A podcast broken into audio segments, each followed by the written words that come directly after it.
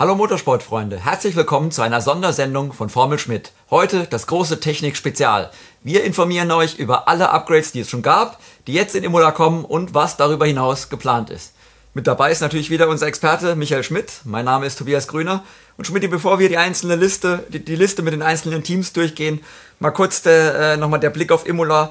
Warum erwarten wir jetzt die große Upgrade-Welle? Warum kommen die Teams jetzt, ausgerechnet jetzt, mit so vielen neuen Teilen? Ja, es ist das erste europäische Rennen. Die Autos sind jetzt zurück von ihrer großen Reise, die in Bahrain begonnen hat und in Miami geendet hat, sind das erste Mal in der, in der äh, Fabrik wieder zwischengelandet, kann man sozusagen sagen. Und dann reisen die Teams natürlich mit ihren eigenen Trucks an. Da ist einfacher, mehr Material an die Strecke zu bringen als bei Überseerennen, wo man ja auch für die Fracht noch extra bezahlen muss. Ja, auch von der, ich glaube, von der Streckencharakteristik her lohnt es sich jetzt besonders Aerodynamik-Upgrades zu bringen.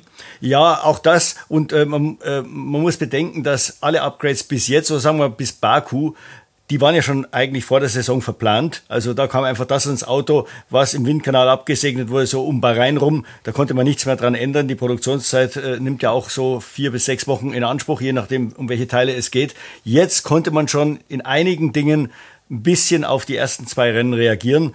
Deswegen bietet sich auch Imola, wie gesagt, als äh, Startpunkt für die Upgrades an. Ja, fangen wir doch am besten mit Mercedes an. Da waren die größten Korrekturen notwendig, glaube ich, seit Saisonbeginn. Toto Wolf hat ja auch schon relativ früh angefangen, äh, angekündigt, dass in Imola das große Paket kommen soll. Erklär mal kurz, was ist geplant und was soll es bringen? Ja, also im, im, im groben sind es äh, Seitenkästen, Unterboden und Vorderachse. Das ist schon eine ganze Menge. Ähm, das wird das Aussehen des Autos äh, verändern. Äh, es soll vor allem das bringen, dass es ein neuer Startpunkt ist. Man ist ja so ein bisschen äh, verwirrt, was das alte Auto angeht, auch das Auto vom Vorjahr. Ähm, das Auto hatte Launen, die man sich nicht erklären konnte. Jetzt will man einfach wieder eine Reset machen, quasi auf Null gehen und von dort wieder beginnen. Es kann gut sein, dass das neue Auto vielleicht gar nicht viel besser ist oder vielleicht sogar ein bisschen schlechter ist als das alte, je nachdem, wie gut jetzt Imola auch zu dem Auto passt. Aber die Ingenieure erhoffen sich davon, dass sie dann eben auf dieser Plattform etwas entwickeln können, das sie verstehen. Wie gesagt, das alte Auto, da hatten sie manchmal äh, Ergebnisse, die konnten sie nicht nachvollziehen, äh, nur weil die Temperatur um fünf Grad angestiegen ist oder keine Ahnung, mehr Grip auf den Asphalt gekommen ist während des Wochenendes. Also das ist, glaube ich, der Hauptgrund. Und Toto Wolf hat uns erzählt, es ist auch, jetzt sollen so Fehlerquellen für Fehlerquellen, mögliche Fehlerquellen, von denen man noch gar nicht weiß, war es denn wirklich eine, mhm. abgearbeitet werden. Ein Beispiel ist eben die Vorderachse, denn das ganze Aerodynamikproblem hängt natürlich auch mit, äh, mit dem Fahrwerk zusammen. Äh, der Red Bull ist ja auch deswegen so gut, weil er diese sehr gute aerodynamische Plattform sehr stabil hält. Man sieht das an der Geometrie der Aufhängungen, die sind sehr extrem. Das heißt, das Auto taucht beim Bremsen nicht so weit nach vorne ein, beim Beschleunigen nicht so weit nach hinten. Das heißt Anti-Dive, Anti-Squat. Mhm. Das kann man von außen sehen äh, an der Geometrie der Aufhängung. Da kann man davon ausgehen, dass der Mercedes was Ähnliches machen wird. Ich würde mal wirklich darauf wetten, dass die unteren Querlenker oder der hintere untere Querlenker stark zum, zum oberen versetzt sein wird, also in der Höhe und zum vorderen. Ähm, das, das ist äh, ein Zeichen dafür, dass man eben dann äh, schaut, damit mit dieser Lösung, dass das Auto beim, äh, beim Bremsen nicht zu stark vorne pitcht, wie die, wie die Engländer sagen. Das heißt, damit ist die aerodynamische Plattform stabil. Ja, die meisten Fans werden natürlich vor allem auf die Seitenkästen schauen. Da war der Mercedes ja immer ein Hingucker ohne Seitenkasten quasi. Müssen wir damit rechnen, dass die jetzt konventioneller werden, vielleicht sogar Red Bull kopieren? Äh, konventioneller ja, aber was man so raushört, es wird keine äh, Red Bull-Kopie sein und es wird auch kein Mercedes sein, irgendwas zwischendrin. Bin mal gespannt. Also das ist sicher die spannendste Frage, wie du schon sagst. Das gibt dem Auto sein Gesicht. Ja. Die, die Seitenkästen unterscheiden die einzelnen Konzepte. Äh, beim Ferrari ist es ja diese berühmte Wanne und, und diese relativ hohen und breiten Seitenkästen. Äh, also da, glaube ich, wird der Mercedes von außen sich bei den größten Unterschied zum alten Auto zeigen beim Unterboden, der sicher das Wichtigste ist, äh, da wird man wenig sehen, weil das findet halt leider alles unter diesen, unter diesen Venturi-Kanälen statt und äh, die Chance, das mal zu sehen, hat man eigentlich nur, wenn das Auto einen Unfall, äh, wenn der Fahrer einen Unfall baut oder wenn das Auto draußen stehen bleibt und vom Kran hochgehoben wird. Ja. Du hast Ferrari schon angesprochen. Äh, Imola liegt ja quasi in der Nachbarschaft von Maranello. Der Weg ist also nicht weit, falls da Teile in letzter Minute hingebracht werden müssen. Ähm, die haben ja gerade erst schon ein größeres Upgrade gebracht mit dem Unterboden in, äh, in, in Miami. Wie hat das funktioniert? War das schon der erste große Schritt? Nee, ich würde eher sagen, es hat äh, Ferrari noch mehr verwirrt, auch wenn sie nach außen so tun, als wäre der Unterboden ein großer Fortschritt. Also man konnte das zumindest auf der Rennstrecke nicht erkennen. Ich glaube, äh, sie sind ganz froh, dass in Imola zwar neu, neue Teile kommen, aber jetzt nicht größere.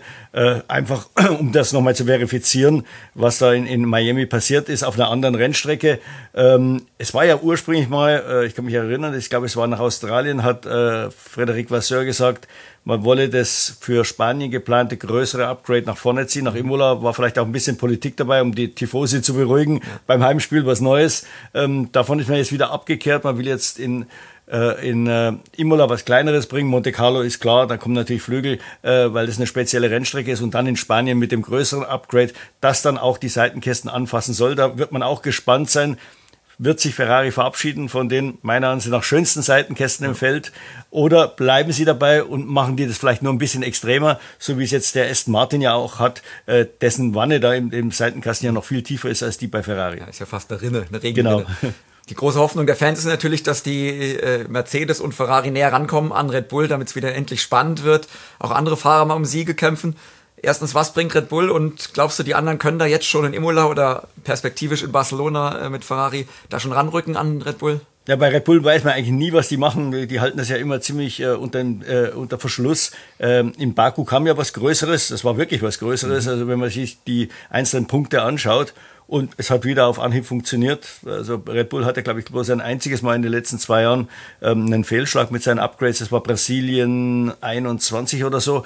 Äh, ansonsten äh, sitzen die, die Upgrades bei Red Bull. Also man muss befürchten, wenn die wieder was bringen, dass auch das äh, äh, einen Vorteil bringt. Die werden sich nicht mehr so weit nach vorne bewegen können, weil das Auto ist nahezu perfekt, kann man sagen. Also sehr viel besser geht's nicht. Also irgendwann werden die anderen schon rankommen. Ob das jetzt gleich beim ersten Mal mit einem Schritt gelingt, wie gesagt, der erste Schritt braucht oft auch äh, eine, eine, eine Wiederholung, dass man schaut, ob man das alles, richtig verstanden hat. Also ich würde mal sagen, man wird erst nach Barcelona vielleicht wissen, ob die anderen näher rangekommen sind. Ja, das zweitstärkste Autofeld ist vielleicht momentan eher auch sogar der, der Aston Martin. Die haben ja in der Winterpause schon den riesigen Schritt gemacht. Können die jetzt nochmal gleich nachlegen oder äh, erwartest du, dass es dann auch erst wieder in der nächsten Winterpause so weitergeht? Äh, das ist die große Frage. Ähm, denn Aston Martin hat bis jetzt nichts Großes gebracht. Mhm. Der, der, Heckflügel im Baku, okay, das war, das war ein Upgrade, das der Rennstrecke geschuldet war. Äh, man hat vor, vor der Saison, hat mir Martin Wittmarsch erzählt, das erste große Performance-Upgrade kommt im sechsten Rennen. Da sind wir jetzt. Also warten wir mal ab. Auch äh, Aston Martin hält sich ziemlich bedeckt, was die Upgrades angeht. Ähm, äh, Mike Ruck hat davon gesprochen, dass es kontinuierlich ähm, äh, das Auto aufgerüstet wird. Jetzt warten wir mal ab, was da in Imola kommt. Und dann werden wir auch mal sehen, wie gut die in der, in der Weiterentwicklung sind. Äh, Fernando Alonso hat ja immer gesagt, Leute, wartet ab. Äh, wir haben jetzt einen ganz guten Stand mit dem Auto, aber die, die Entscheidung fällt, ob wir beim Wettrüsten mit den anderen drei mithalten können. Denn das hat Aston Martin bis jetzt noch nicht beweisen müssen, weil man ja viel zu weit weg war. Äh, wobei man sagen muss, dass letztes Jahr die beiden großen Upgrades eigentlich im Großen und Ganzen funktioniert haben. Auch nicht immer gleich auf Anhieb, aber dann später, weil Aston Martin, vor einem Jahr waren die ja noch im Nirgendwo, die hatten null Punkte, als sie nach Imola gekommen sind, haben dann mit Glück dort nur noch mit dem alten Auto fünf Punkte, glaube ich, gemacht, mhm. was ein bisschen auch mit dem Regen zu tun hatte da im Rennen. Äh, dann kam in Barcelona die B-Version, kann man sagen, in Silverstone die B-Version der B-Version und dann ging es schon stetig äh, bergauf.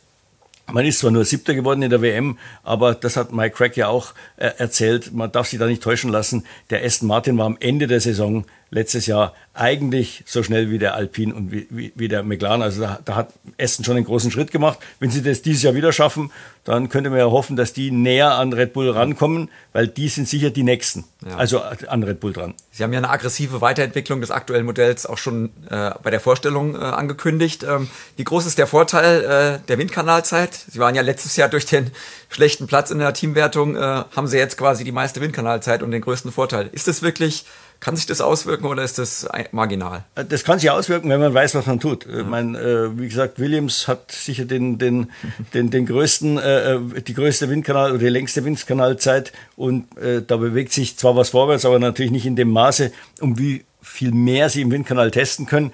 Und ich glaube, das ist der Schlüssel. Deswegen hat Red Bull die Strafe auch relativ wenig ausgemacht. Sie haben sich ein Wissen angeeignet, das so groß ist, dass man auch mit weniger Zeit genauso viel oder sogar mehr schaffen kann als die Konkurrenz. Eigentlich müssten sie ja im Vergleich zum letzten Jahr ein bisschen zurückgerutscht sein gegenüber Mercedes und Ferrari, weil sie ja mit der Strafe deutlich weniger Windkanalzeit haben. Aber das ist nicht der Fall und das zeigt ganz klar, da ist so viel Wissen vorhanden, dass die wenige Zeit ausreicht, dann mit vielleicht auch weniger Änderungen äh, viel mehr zu erreichen. Ja, gehen wir weiter in der Liste. Äh, Alpine ist ja der erste Verfolger, sage ich mal, aus dem, aus dem Mittelfeld, hat schon einen leichten Respektabstand.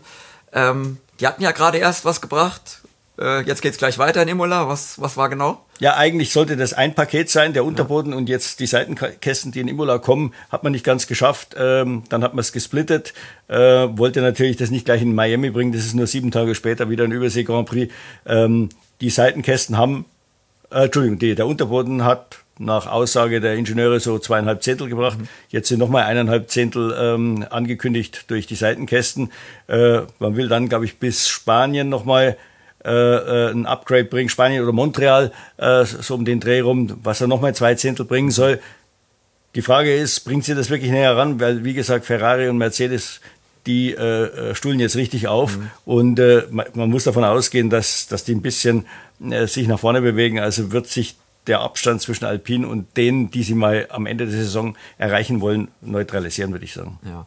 Haas, kommen wir zu unserem deutschen Fahrer Nico Hülkenberg. Mhm. Haas hat letztes Jahr ja quasi gar nichts gebracht, bis auf ein großes Upgrade. Die wollten ja dieses Jahr die Taktik ein bisschen ändern, mehrere kleine. Ich glaube, jetzt kam schon in Miami das, das, ja, das erste Ergebnis. Der Unterboden war neu. Wie hat es funktioniert und wie geht's weiter? Es hat gut funktioniert, also auf jeden Fall auf der Rennstrecke in, äh, in, äh, in Miami. Äh, die Ingenieure waren wirklich ja, begeistert von, von dem Fortschritt, weil er hat genau dem entsprochen, was sie im Windkanal gesehen haben. Sie können tiefer fahren, ohne dass sie Bouncing haben. War allerdings eine sehr ebene Rennstrecke Miami. Jetzt kommt eine eher wellige Rennstrecke in, in Imola, viel Stop and Go. Das heißt, die, die aerodynamische Plattform bewegt sich und äh, da muss dann dieses Upgrade zeigen, was es kann. Es kommt jetzt in Imola äh, kommen neue Frontflügelflaps. Ähm, das wird sicher ein kleinerer Schritt sein, weil die meiste Zeit heutzutage wird mit dem Unterboden gewonnen. Da muss man, das ist ganz klar. Dort muss der Abtrieb gefunden werden. Alles andere, wenn ich mit dem Heckflügel Abtrieb finde, das ist ineffizient, da bin ich wieder zu langsam auf der Gerade. Also für Haas ist, glaube ich, fast wichtiger, dass der Unterboden jetzt auch in Imola funktioniert, als dass jetzt der, der Frontflügel da noch vielleicht ein halbes Zehntel oder was bringt. Ja, die Vorzeichen waren ja schon ganz gut. Ähm, schlechter läuft es gerade bei, McLaren. Die haben ja schon in Baku, glaube ich, groß äh, groß äh, ja, ähm, was gebracht, die große Ausbaustufe.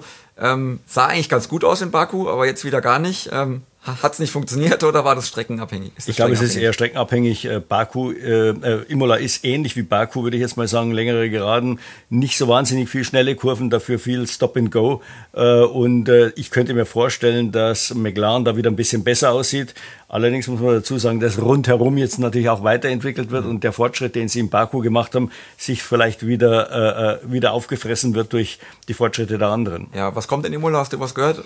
Jetzt äh, vom Kleinteilen eigentlich nein. Also ja. ich würde mal sagen, die haben ja zur Mitte des Jahres äh, so Silverstone rum oder Montreal bis Silverstone in diesem Zeitraum ein, ein richtig großes Upgrade nochmal geplant, das sie dann auch eine B-Version nennen wollen. Ja. Also das äh, Stella hat mir gesagt, das sind natürlich dann die Seitenkästen involviert, weil die dem Auto ein anderes Aussehen geben würden und da könnte man dann auch getrost von einer B-Version sprechen.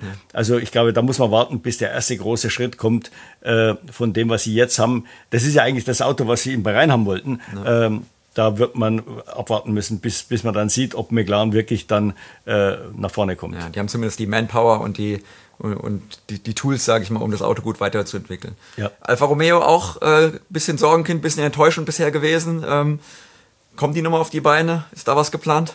Auch da ist in Imola was Größeres geplant. Äh, auch da wurde noch nicht kommuniziert, was es ist. Es soll aber das Aussehen des Autos verändern. Das kann dann eigentlich nur Seitenkasten sein, weil Heckflügel und, und äh, Frontflügel äh, äh, unterscheiden sich ja eigentlich nur durch Marginalien. Und beim Frontflügel hat äh, Sauber ja schon relativ viel gemacht. Man hatte letztes Jahr in Japan einen neuen Frontflügel, jetzt wieder zurück zu einem anderen Konzept äh, am Anfang des Jahres. Also ich glaube, da, da wird man äh, nichts anfassen.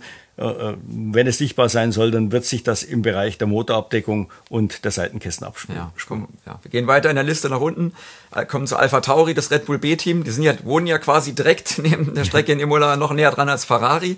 Ähm, die haben ja in den letzten Rennen schon einiges gebracht, immer wieder Kleinigkeiten. Jetzt soll, glaube ich, ein Unterboden in Imola kommen. Kommen die nochmal auf die Beine? Kommen die nach vorne? Ja, die haben in den letzten drei Rennen äh, immer neue Teile gebracht und das nicht mal wenig. Also ich würde mal sagen, äh, von der Aktivität im Technikbüro her äh, war Alpha Tauri äh, mit Sicherheit ganz vorne dran. Mhm. Ähm, so langsam bewegt sich das Auto nach vorne. Das war ja eigentlich nach den ersten drei Rennen, kann man sagen, äh, oder nach den ersten beiden Rennen äh, auf dem letzten Platz da eingemauert und vom Speed her. aber seit Australien wird es langsam besser. Bis jetzt hat man noch nicht hingekriegt, dass man im Training und im Rennen gleich gut ist. in Baku und jetzt auch in, in, in äh, Miami war es so, Training eigentlich eher enttäuschend und dann im Rennen richtig gut. Äh, und wie gesagt, äh, dem äh, Tsunoda haben ja nur, glaube ich, 1,3 Sekunden auf den Punkt gefehlt. Ja. In, äh, in Baku hat er ihn gekriegt. Da ist er auch ein bisschen weiter vorne gestartet, das muss man dazu sagen. Ja, wie, wie geht es weiter, Alpha Tauri? Äh, jetzt mal langfristig gesehen. Da war ja, glaube ich, die Ansage auch von Helmut Marko oder den Red Bull-Offiziellen, dass da mehr Synergien genutzt werden müssen. Kann es noch dieses Jahr passieren oder ist das eher eine Geschichte dann für nächstes Jahr? Das ist eine Geschichte für nächstes Jahr. Zum Beispiel, also die Vorderachse, die wird Alpha Tauri nächstes Jahr von Red Bull übernehmen, aber das macht man nicht unter dem Jahr. Ja. Äh, da ist unter, unter, Umständen auch eine Chassisänderung vonnöten. Also äh, da wird man erst nächstes Jahr Ergebnisse sehen in der Zusammenarbeit mit Red Bull. Ja, Williams ist unser letztes Team. Äh, James Vowles, der neue äh, Teamchef, hat schon gesagt, sie werden wahrscheinlich dieses Jahr erstmal als Basis nehmen, um dann nächstes Jahr oder die nächsten Jahre anzugreifen, vielleicht sogar dieses Jahr ein bisschen zu opfern. Kann man da überhaupt große Weiterentwicklung erwarten jetzt noch in den nächsten Rennen? Es wird sicher was kommen, äh, wobei Williams ein bisschen eingeschränkt ist. Das, Problem sind die Produktionskapazitäten. Man hat in den Jahren, wo man nicht so erfolgreich war, viel outgesourced, also gerade in der Carbon-Produktion. Die, die mechanischen Teile, da ist man sehr gut aufgestellt, hat James äh, Walls erzählt, aber in, bei der Carbon-Produktion, da hakt es ziemlich. Wie gesagt, das ist hauptsächlich Zulieferer. Das ist A, ein Problem mit der Geschwindigkeit. Die sind natürlich nicht so schnell, als wenn man das zu Hause selber macht. Und B, der Preis. Inzwischen sind die dreimal so teuer, als würde man selber machen, weil die natürlich alle aufschlagen. Inflation auch in England. Äh, und äh, das kostet das Team viel Geld und eben auch viel Zeit. Ja. Kommen wir mal, wir haben alle Teams durch. Kommen wir zur Strecke in Imola. Ähm, was ist es für eine Strecke? Ist ja schon eine sehr alte Strecke. Ähm, vom Charakter her, was können wir da erwarten? Irgendwelche großen Verschiebungen oder geht es so weiter wie wie, wie es bisher gelaufen ist? Naja, es, wenn man jetzt auf die letzten zwei Jahre schaut und speziell aufs Vorjahr, im Vorjahr war natürlich viel, viel Regen. Du weißt es noch, das war eine richtige Schlammschlacht. Man ist kaum von den Parkplätzen gekommen. Auch das Training war dadurch beeinflusst, äh, das Qualifying. Ähm, normalerweise ist der Rundenschnitt mit 237 relativ hoch, also es ist eine schnelle Strecke. Mhm. Es geht ja auch da auf der Zielgeraden 1,2 Kilometer lang geradeaus, sind ein paar so kleine äh, Knick, Knicke drin. Mhm. Das ist ein bisschen das Problem der Strecke. Sie ist sehr schmal, deswegen ist das Überholen relativ schwer, obwohl die, die gerade so lang ist. Äh, es gibt relativ wenig schnelle Kurven, viel so ja so schnell ums also so, so eckig mhm. äh, um die Kurve. Äh, deswegen äh, ist von der Aerodynamik her, man braucht auch eine, nicht nur die Aerodynamik gefragt, man braucht auch eine gute Mechanik. Äh, es glaube ich sind 76 Prozent Volllastanteil, also Motor ist auch gefragt. Ähm, der Asphalt ist relativ alt äh, und äh, es war jetzt letztes Jahr jetzt kein, kein Rennen, äh, wo man äh, Probleme gehabt hätte jetzt mit, mit Reifenverschleiß, mhm. was eben auch wieder am Regen ein bisschen mitlag. Die, die Hälfte des Rennens oder ein Drittel des Rennens sind ja auf Regenreifen oder Intermediates gefahren und äh, den, den Rest auf Slicks. Also äh, es ist jetzt keiner in große Probleme gekommen. Es war durch diesen Regen und die sich ändernde Strecke ein Zweistopp-Rennen, aber ich glaube, man könnte vielleicht sogar mit einem Stopp da über die Runden kommen. Ja, du hast schon die Reifen angesprochen. Pirelli geht dieses Jahr eine Stufe weit weicher als letztes mhm. Jahr. Hat, glaube ich, einen ganz, hat nicht, hat einen ganz anderen Grund als normal. Kannst ja. du vielleicht erklären? Also die Stufe Weiche spricht natürlich eigentlich dafür, dass es vielleicht dann doch ein Zweistopp-Rennen gibt, ja. wenn es trocken bleibt. Ähm, äh, die die äh, Stufe weicher wurde aber auch gemacht, weil man ein neues Qualifikationsformat wieder mal ausprobieren will. Da sind die Reifen vorgeschrieben. Man, äh, man geht runter mit der Zahl der Reifensätze um zwei mhm. und äh, deswegen äh, hat man auch die, die Mischungen verändert, weil im ersten Teil des Qualifyings, also im Q1, soll mit harten Reifen gefahren werden und äh, da will man nicht, dass die zu hart sind. Und mhm. äh, wie gesagt, eine Stufe alles runter. Kann natürlich dann am Wochenende für ein paar Verschiebungen sorgen, was jetzt der, der Vergleich zum Vorjahr betrifft. Ja, es gibt auch neue Re äh, äh, Intermediates, neue, neue Regenreifen. Ähm, die brauchen keine Heizdecken mehr. Soll ja auch mit den Slicks geplant äh, werden irgendwann. Eigentlich schon nächstes Jahr oder übernächstes Jahr, man weiß es ja noch nicht genau. Was hast du da gehört? Wie geht es da weiter beim Verbot der Heizdecken? Ja, äh, also bei den Intermediates soll das wunderbar funktionieren, sind sogar die Fahrer begeistert, aber bei den Slicks, da hakt es noch ziemlich. Also die hatten ja einige Tests heuer schon äh, mit, diesen, mit diesen Reifen ohne Heizdecken und es hat alles nicht so toll funktioniert, speziell bei Rennen, wenn es kalt ist. Äh, also und äh, Imola war letztes Jahr relativ kühl. Mhm äh, jetzt im Sommer ist vielleicht kein so Problem. Das soll dann jetzt im Juni, Juli soll es entschieden werden, wie es da weitergeht. Pirelli will natürlich eine frühe Entscheidung, weil das würde bedeuten für sie, wenn es dann wirklich ohne Reifenheizdecken weitergeht, müssen sie viel investieren. Äh, deren Vertrag läuft dann Ende nächsten Jahres aus. Da will man natürlich kein Geld mehr groß ja. in die Hand nehmen. Und äh, Pirelli will da jetzt eine schnelle Entscheidung. Ich könnte mir fast vorstellen, dass man das vielleicht nochmal das Thema bis äh, 2026 aussetzt, äh, dass man vielleicht nochmal runtergeht mit, mit den Heiz, also mit den Vorheiztemperaturen aber es würde mich wundern, wenn sie diesen Schritt wagen würden, jetzt ohne Heizdecken in die nächsten zwei Jahre zu gehen. Ja, die Fahrer sind ja auch nicht ganz begeistert. Also. Und einige sprechen sogar vom Sicherheitsrisiko. Ja. Siehst du das auch so oder ist es. Ja, eher ich meine, die, die WEC hat diesen Schritt schon gemacht ja. und da gab es wohl offensichtlich schon einige Probleme, jetzt vor allem in Spa, wo es relativ kühl war. Äh, der Unfall des einen Toyotas im mhm. Qualifying soll deswegen zustande gekommen sein. Also ich glaube, das muss man sich schon gut überlegen. Äh, wie gesagt, dort, wo es heiß ist, äh, geht das ganz gut.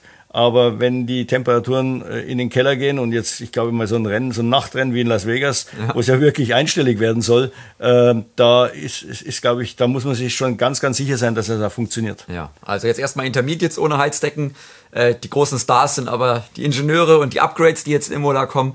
Ähm, ja, wir sind auf jeden Fall vor Ort dabei. Wir gucken alles genau genau an. Wir werden Fotos machen, Technikbilder und äh, euch dann auf unserer Webseite informieren, wer hat die schönsten Upgrades, die größten Upgrades und natürlich, wie haben sie funktioniert und melden uns dann anschließend mit einer neuen Folge Formel Schmidt wieder zurück. Bis dann, auf Wiedersehen. Servus.